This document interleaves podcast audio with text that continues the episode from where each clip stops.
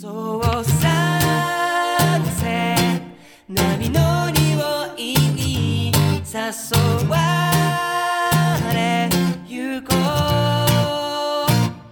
うそうさせ今夜は何か起きそうだな太陽に愛されるオーストラリアクイーンズランド州よ。り旬の観光情報と OG イングリッシュのワンポイントレッスンを各週でお届けするサンセット QLD のお時間ですいつもはテレビやラジオ YouTube を聞いている時間のうち15分間だけこの番組にお付き合いいただければと思います Welcome to Sunset QLD. QLD is short for Queensland, Australia's sunshine state. Join us every two weeks to chat with our friends in travel, combined with some real Aussie English.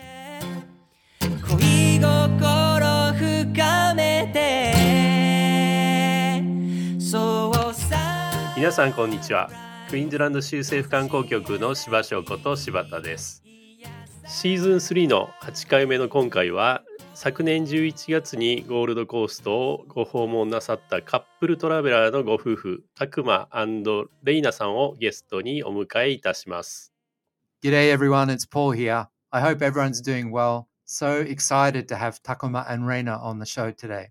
では早速お呼びしましょうたくまさんレイナさんはい。グレイポールさん、柴田さん、こんばんは。たくまです。よろしくお願いします。こんばんは、レイナです。よろしくお願いします。Welcome to Sunset QLD. Is this the first time you have been on a podcast? はい。初めてです。とても楽しみにしていました。あのポッドキャスト聞いていただいたことはありましたか？はい。聞きました。あありがとうございますいかがでしたか？そうですね。クイーンズランドだったり、オーストラリアのことについて、なんていうんですかね、詳細に詳しい人たちが各担当会に合わせてお話しされているので、うん、参考になるポッドキャストですね。はいありがとうございます。いいお答えでした励みになるコンあの励みになるコメントですね。はい。えそれでは初めにですね、お二人が初めて海外旅行に行かれたところからお聞かせいただけますでしょうか？はい。私たちの初めての海外旅行は、新婚旅行でのハワイです。二人とも初めての海外旅行だったんですけど、日本とはもうまるで違う世界で、経験したことも見たこともないものばかりで、すごく刺激的でした。この世界には見たことのない景色がまだまだたくさんあるんだなって思って、それを知らないで人生このまま終わりたくないななんていう考え方をしてしまって、そこから旅にどんどんどんどんハマっていっちゃいましたね。ねなるほど。ハマってますね。ハマってます。その後は何カ国ぐらい渡航されてますか？でその後はグアム、韓国、ドバイ、タイ、インドネシア、サイパンと6カ国を旅しています。中でもインドネシアの旅が印象に残ってて、1ヶ月半ぐらい滞在したんですけど、バリ島をメインに、その他に9つぐらい島を回ったりとかしました。お島巡りですね。ー割としか行ったことないですね。ほとんどの島行ったような気がします。インドネシアの後に、えーオーストラリアに行かれたかと思うんですけれども、その時は西オーストラリア州でしたよね。はい。直接パースに行かれたんですか？そうです。日本からパースに2020年の3月頃になりますけど、その頃に西オーストラリア州訪問させていただいて、その時はレンタカーを借りて、と西オーストラリア州の北から南まで車で縦断するロードトリップをさしました。なんかあの初めてオーストラリア行くときにこうパースを選ばれた理由っていうのはあるんですか？そうですね。えっ、と、僕たち二人が大自然だったり、そういった絶景、街というよりは自然の絶景を見たいっていう夫婦二人なので、その時、まあ、インスタグラムとかで絶景を探している時に、西オーストラリア州の大自然を巡る、巡るっていうか、行きやすいし、車でロードトリップしてみたいっていうのもあって、西オーストラリア州を選びました。そうですね。オーストラリア、日本と同様に左側通行ですよね。そうですね。そういった意味で運転しやすいと思うんですけれども、はい。何か西オーストラリアでの一番、まあ、印象的な思い出ってありますか？心に残ってる思い出ってありますか？ロットネストのクオッカがすごく可愛くて。ああ、クオッカですね。クオッカー、強いですね、クオッカ そうですね。西オーストラリア州にしか住んでないですね。で、その後日本に、えー戻って、で、まあコロナ明けにまた海外に行かれたかと思うんですけれども、サイパンでしたっけ？はい。で、サイパンの後に、えーゴールドコーストに行かれたんですけれども、はい。えーゴールドコーストで、えー11月、去年11月に、えー行かれたかと思うんですけれども、いろんな体験をなさって、えーここが良かったっていう3つのポイントと、その理由を教えていただけますでしょうか？はい。えっ、と、まず一つ目は、ゴールドコーストの街と自然がうまく融合しているとこですね。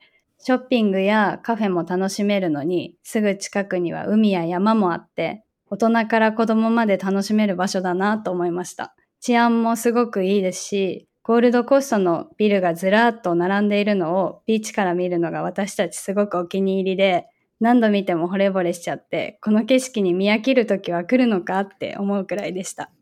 ー。いいご意見ですね。ゴールドコースト海で有名なんですけれども、実は山の方に行くと世界自然遺産があるっていう、あの、山と海の、そして、えー街の融合というところを楽しんでいただいたということですね。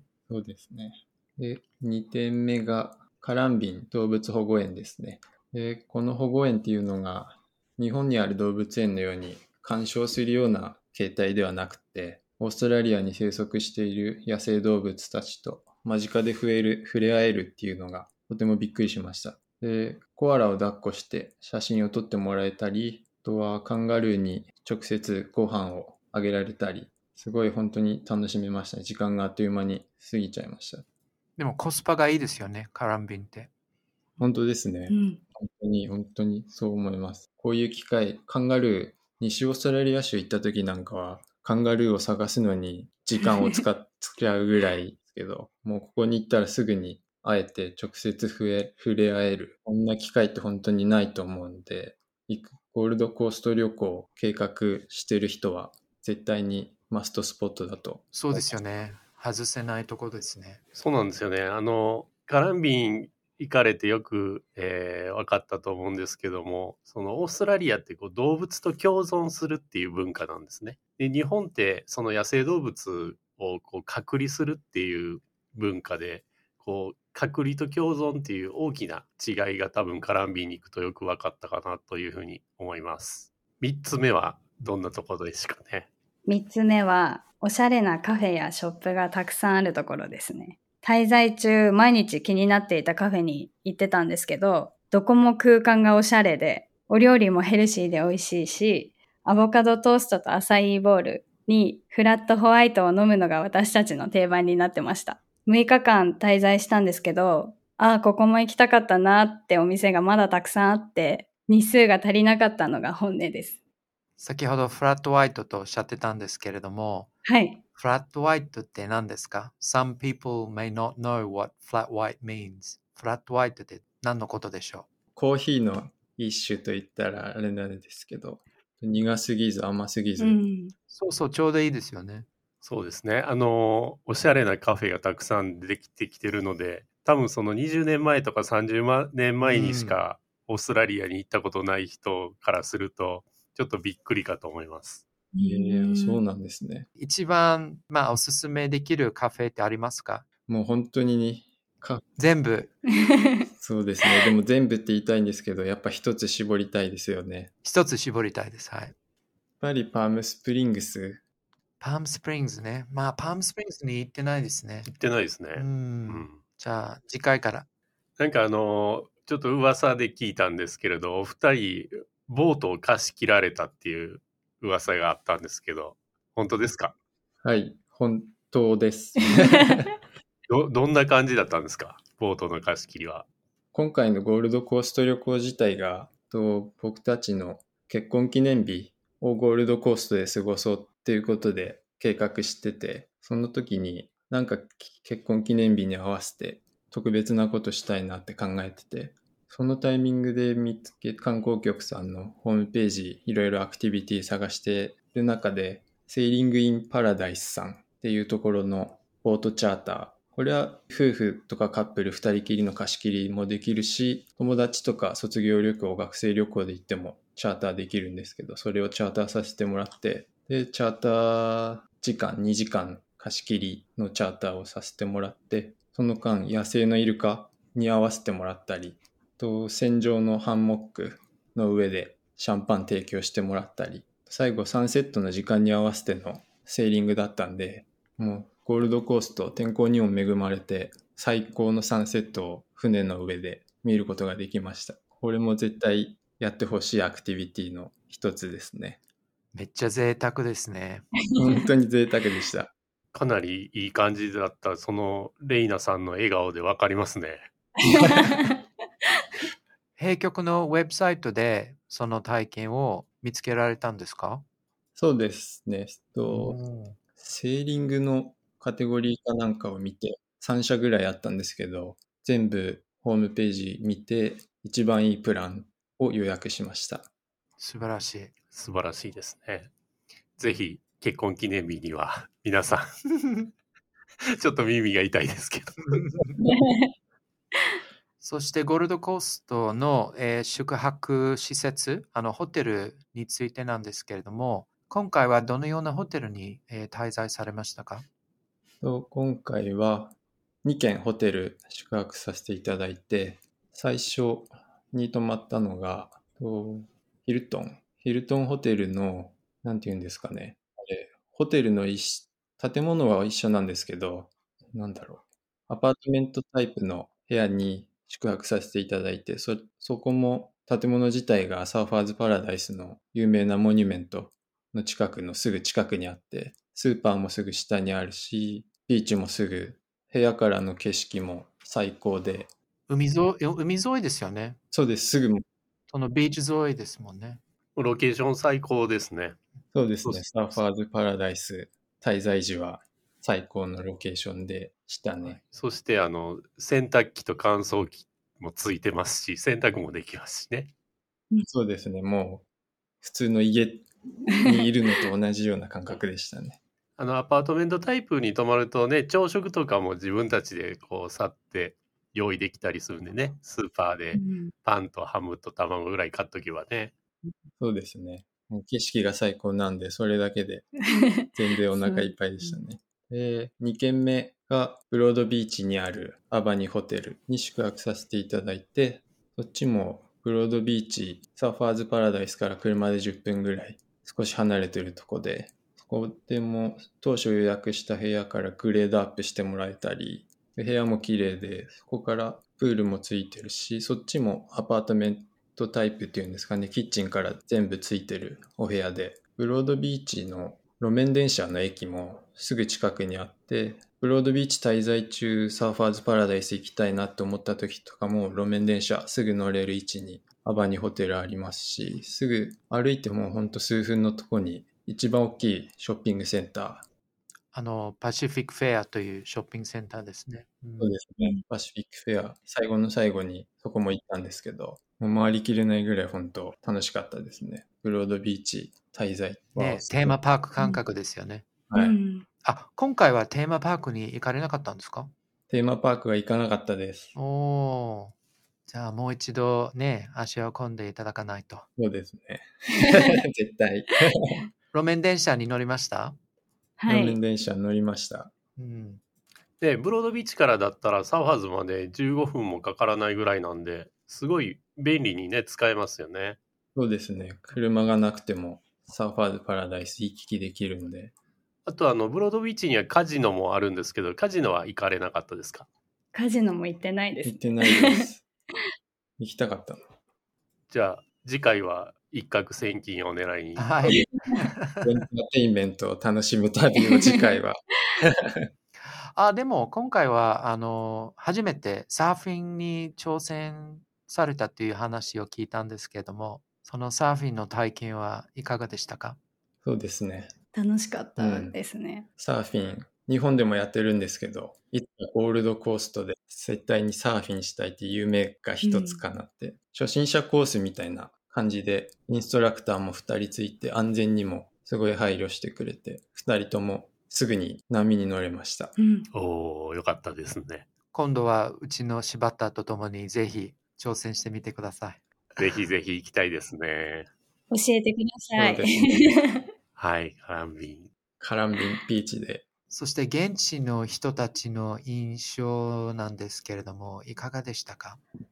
現地の人たちはみんな気さくで優しい印象でした。やっぱり文化が違うので、海外旅行では何かしら嫌な気持ちになることもあると思うんですけど、今回のゴールドコースト旅行ではそういったことは全然なかったです。で、そう、車ずっとレンタルしてたんですけど、車運転してる時なんかも、すごい、こっちが困ってると笑顔で道すぐ譲ってくれたり、カフェの店員さんとかも、日本から来たんだよっていうことを分かると、日本大好きだよみたいな感じですごいフレンドリーで、本当にあったかい人が多いなって、こっちまで気持ちが良くなりましたね。いや、よかったですね。ずっと気持ちよかったということですね、つまり。はい。そうですね。そうですね。はい。えっ、と、お二人のインスタグラムなんですけれども、あの、毎回楽しみに、あの、拝見しておりますが、リスナーのために、あの、アカウントの情報を教えてもらってもよろしいでしょうか？Can you please tell the listeners your Instagram account name in full? と僕たちのアカウント名が、アットマーク、たくま、アンダーバー、レイナというアカウント名です。と、こちらのアカウントでは、世界中の絶景を2人で旅し、旅をして、セルフカップルフォトと題して、そういった写真を撮りながら、旅先の様子だったり、今回みたいなゴールドコーストみたいに、ぜひ見ている人にも行ってほしいって思ったスポットだったりを発信してます。世界中で様々な文化や環境に触れて人と交流して絶景を見たり、そういう経験って一生消えない思い出になると思いますし、新たな自分の一面に発見したり気づくきっかけにもなると思ってます。旅は自分たちの人生をとても豊かにしてくれるものだと思ってるので、それがたくさんの人に伝わったらいいなと思って発信してます。今もう、あの、1万人ぐらいフォロワー増えたと思いますよ。はい。お願いします。ぜひフォローしていただきたいですね。はい。あの、今回、ゴールドコーストへはジェットスター航空を利用なさいましたが、あの、JQ さんどうでした？乗り心地とかは。と、ジェットスター航空さんは、前に西オーストラリア行った際にも利用させていただいて、日本の国内線でもたまに利用させていただいてまして、特に今回はゴールドコースト便のセールってなったタイミングですぐ購入させていただいて、もうほんと格安でオーストラリアに行けて、こんな値段で行っていいのっていう感じで 行かせてもらいました。で、リーズナブルに行けましたし、でいつも利用している中で困ったこととか、そういったこともなく、いつも快適なフライトを提供してもらっているので、今後も利用していきたいなと思いますし、ゴールドコースト、オーストラリア行く際には、ジェットスター航空第一候補に皆さんにもしてもらえたらいいなと思います。まるで親善大使のようなコメントですね。すごいんですね。ちょっとジェットスター航空の人に聞いてもらいましょう。ねこの聞いてもらいましょうはい。でそれでは最後になりますが、ここで、えー、たくまさん、れいなさんのお好きな OG イングリッシュを教えていただけますでしょうか？はい。私たちの好きな OG English は Good Day です。おお、流行りのグデイですね。はい。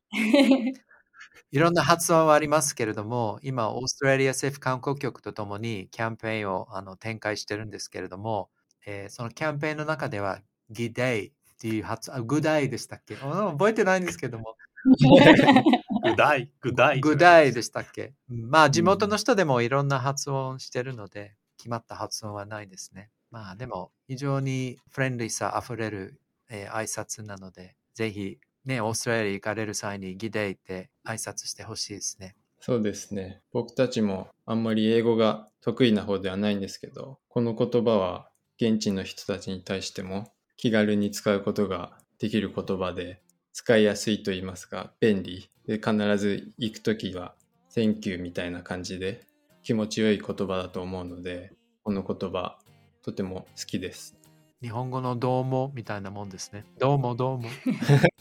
そうですよ。はい。いいいいのを選ばれましたよね。はい。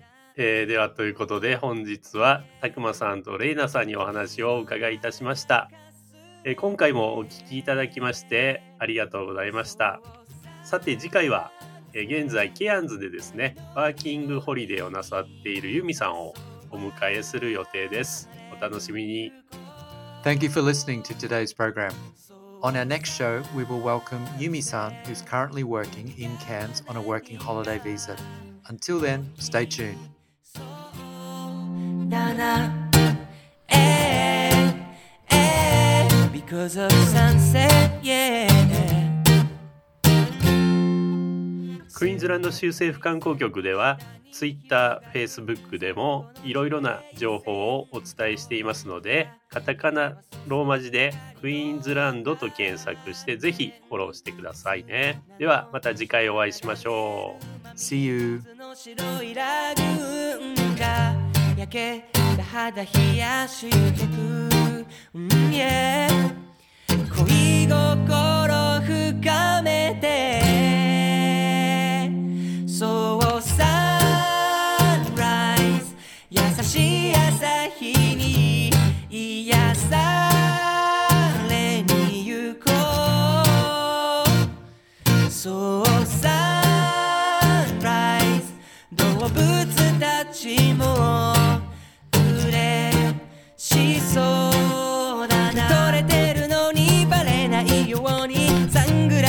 かけて恋しよう。今は君の風だけが吹いている。QLD 隣にいるのに。ななぜかキュンと狭くなる。この心に触れてよ。今ま